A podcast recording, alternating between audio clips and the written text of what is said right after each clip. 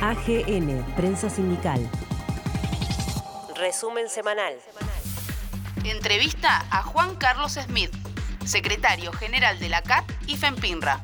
Va a haber una nueva reconfiguración. Desconozco la forma que va a tener, porque todavía eh, hay movimientos sísmicos alrededor de todo esto con una con un cuestionamiento hacia jefaturas de Estado que, obviamente no han estado jefaturas de, los principales gobiernos que no han respondido con, con acierto al desafío que tenían, que le planteaba el, COVID-19. Esto pasó en, Inglaterra, también pasó en Estados Unidos, eh, pasó en España en alguna medida. Eh, sacude al Brasil. Todavía no venimos a decir que, eh, cómo, cómo va a estar planteada en esto, ¿no? Conmemoramos el Día de la Familia Ladrillera junto a su secretario general, Luis Cáceres.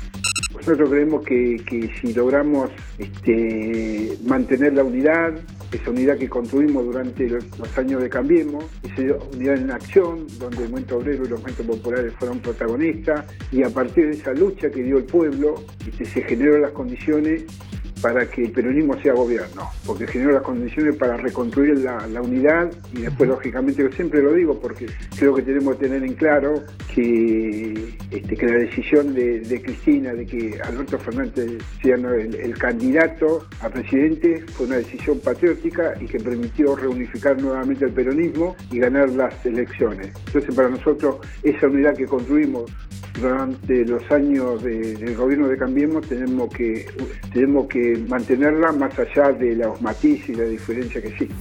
Hablamos con Javier Pocoic, secretario gremial de ATSA.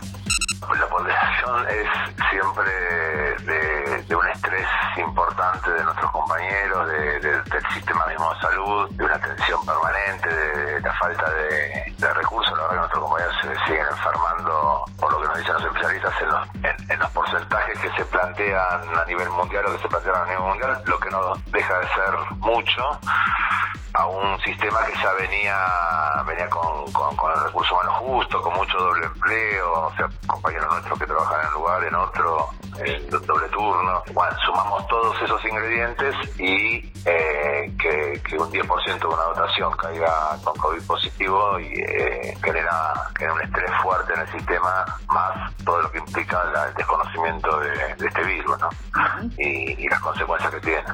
Charlamos con Pedro Can, infectólogo y asesor presidencial. Lo que sucede es que los trabajadores de la salud eh, obviamente eh, están pasando por un momento muy complejo, ¿no? con mucha tensión, un, trabajo realmente este, a, a destajo sin, sin horarios este, en el cual además eh, evidentemente tiene un riesgo aumentado por, eh, por la cercanía con los pacientes. ¿no? Este, si bien es cierto que hay buena, buena, buena distribución de equipos de protección personal, aún así eh, hay un riesgo aumentado porque en todos los países del mundo se vio que había este, un, un número normalmente alto de casos entre los trabajadores del equipo de salud. en la Argentina en este momento estamos en alrededor, alrededor del 7% de los casos son trabajadores del equipo de salud este, y obviamente los, eh, los miembros del equipo de, salud no son este, el 7% de la población argentina, o sea que hay un riesgo aumentado. Hablamos con Enio García, jefe de asesores del Ministerio de Salud bonaerense.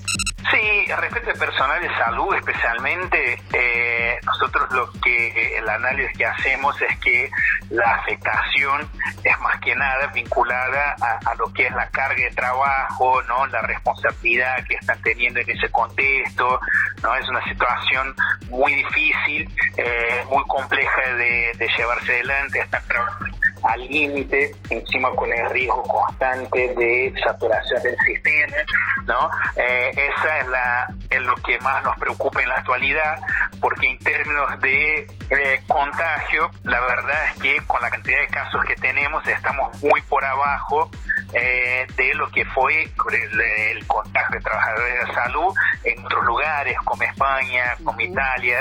Dialogamos con Héctor Ortiz, delegado del Hospital Durán. El hospital está repleto, las terapias están repletas, falta personal de enfermería, médicos, kinesiólogos. Por eso denunciamos esto que tiene que ver con, a veces uno es inevitable no contagiarse cuando trabajas con poca poco personal y, la verdad que estamos tan expuestos al virus que, que, suceden estas cosas. ¿no? Eh, el gobierno de la ciudad no entiendo por qué trata de, esconder, de, tapar junto con sus directores de hospitales que son funcionales y nos da mucha vergüenza.